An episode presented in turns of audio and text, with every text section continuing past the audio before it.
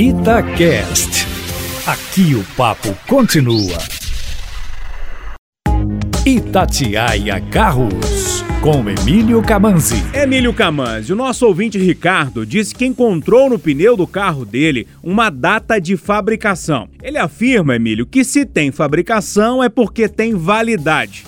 É isso mesmo, Emílio? Pneu tem prazo de validade? Boa tarde para você. Boa tarde, Júnior, e a todos os ouvintes da Itatiaia. É isso mesmo, Ricardo.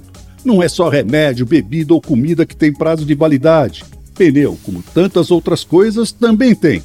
Por isso, é muito importante para a sua segurança saber se os do seu carro estão dentro do prazo de validade, que é de 5 a 6 anos da data de fabricação.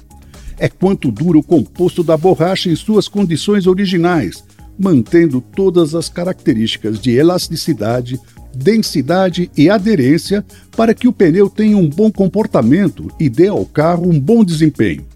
Daí para frente, ele vai ficando mais enrijecido, menos elástico, prejudicando estabilidade e frenagem. Porém, sem problemas de desintegrar ou estourar até cerca de 10 anos. Eu, particularmente, aconselho a trocar, mesmo que aparentemente ainda possam ser usados, depois de 6 anos. Ver a data que foram feitos é simples. Como você viu, na lateral, os dois primeiros números indicam a semana e os seguintes o ano.